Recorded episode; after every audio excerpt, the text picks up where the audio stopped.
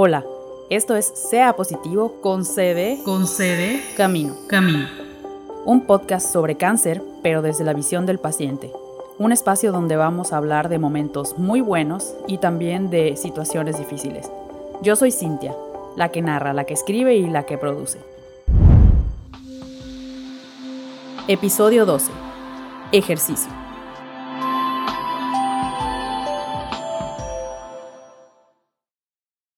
En mayo de 2021, la vida me puso un alto en todos los sentidos, y ese alto incluyó mi vida deportiva. Desde chiquita hice ejercicio o algún tipo de deporte, ya fuera ballet, jazz, atletismo, taekwondo, de todo lo que se podía. Siempre estaba metida en algo. En mi juventud y durante la edad adulta también. Por lo que sí, siempre he sido amante de hacer ejercicio y de llevar una vida activa podrás imaginarte que no poder hacer ejercicio fue un shock para mí, pero eso la verdad es que no me detuvo. Después de un tiempo y con todo y quimioterapias encima, hacía ejercicio. Ya mismo te cuento. Cuando recién me diagnosticaron, la actividad física ni siquiera pasaba por mi mente. En ese momento no era importante. Evidentemente estaba concentrada en vivir. Además, con tanto dolor y debilidad corporal, era prácticamente imposible.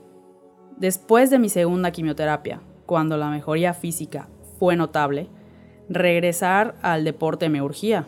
Y por supuesto, no demoré mucho en empezar. Pero, oh sorpresa, el cuerpo y la resistencia de Cintia no eran los mismos de antes. Déjame decirte que fue duro, muy duro. Otro golpe más al conjunto de trancazos que acompañan a un diagnóstico de cáncer. Además de mis ganas por retomar la vida deportiva, la nutrióloga había recomendado que me mantuviera en movimiento, obviamente muy leve. Entonces, mi cuñada comenzó a ir a mi casa para hacer ejercicio juntas, como lo hicimos gran parte de la pandemia.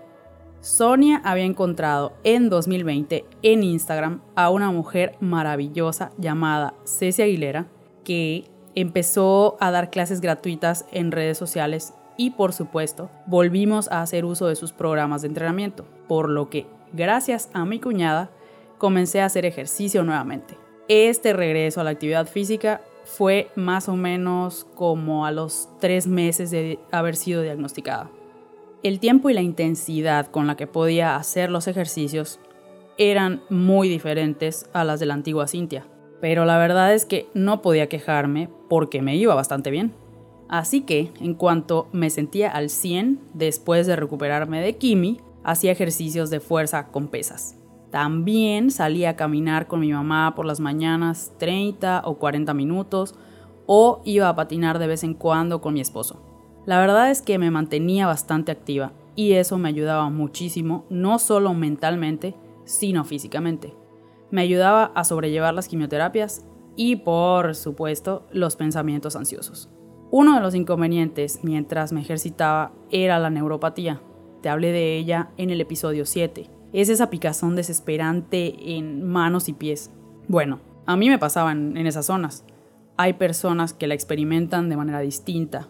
Incluso pueden sentir dolor. Pues a veces mm, lloraba porque era bastante molesto a la hora de hacer ejercicio. Sin embargo, puedes hacer alguna que otra cosa para minimizarla mientras haces deporte. Al menos en los pies puedes ponerte medias o calcetines, usar tenis o zapatos cerrados que mantengan un poco caliente el pie, usar alguna pomada con CBD o también se puede tomar algún medicamento que ayude.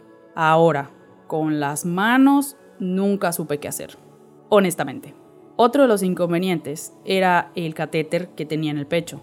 Me pinchaba de repente cuando hacía algunos movimientos pero la verdad es que ese era más soportable y más fácil de manejar.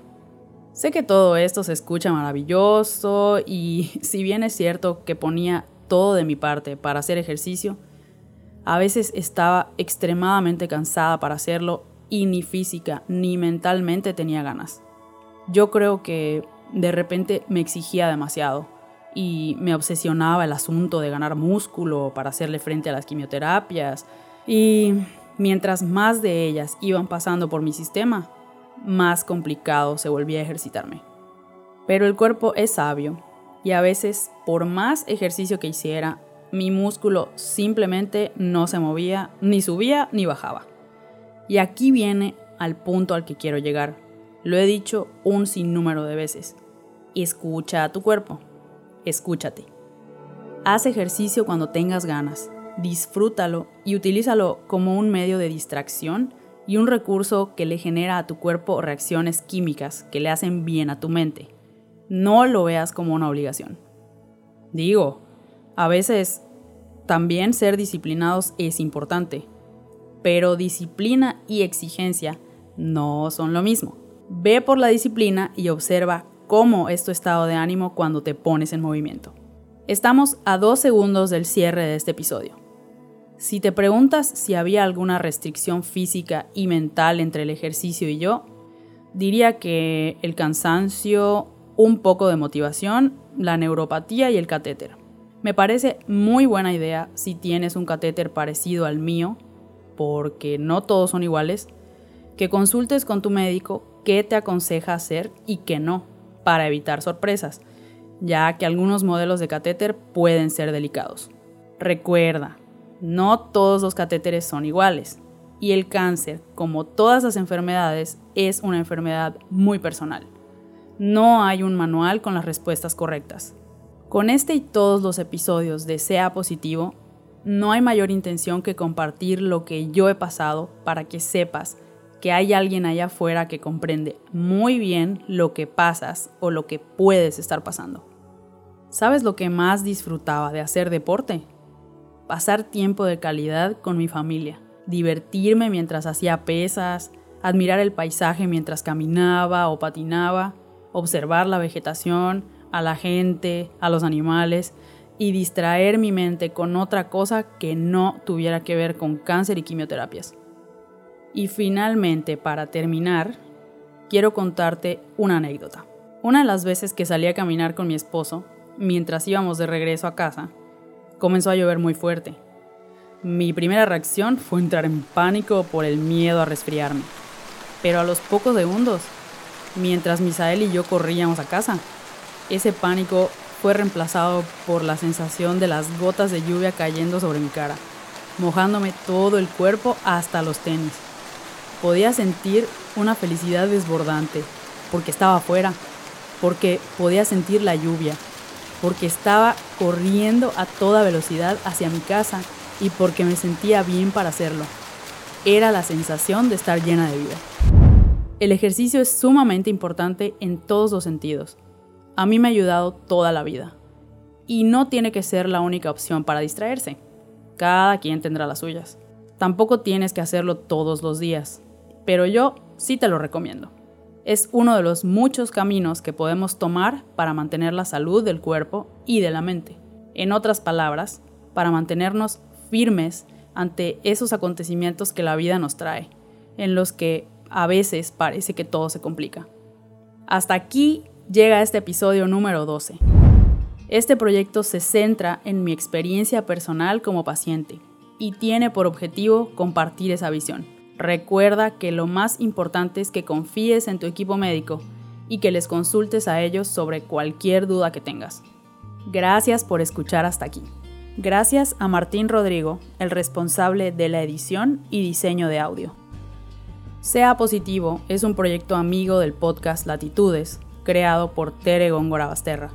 Escúchalo, no te vas a arrepentir. Si quieres acompañarnos de otra manera, te invito a seguir mis redes sociales. Nos puedes encontrar en Instagram como c.a.positivo, en Facebook y YouTube como c, diagonal a, el signo de más y la palabra positivo. Te espero la próxima semana con el episodio número 13, donde hablaremos de todo lo referente al dinero y los gastos que acompañan a un proceso de cáncer. Saludos desde mi humilde morada en Mérida, Yucatán, México. Y recuerda, sea positivo, pero también sea libre. Sea libre.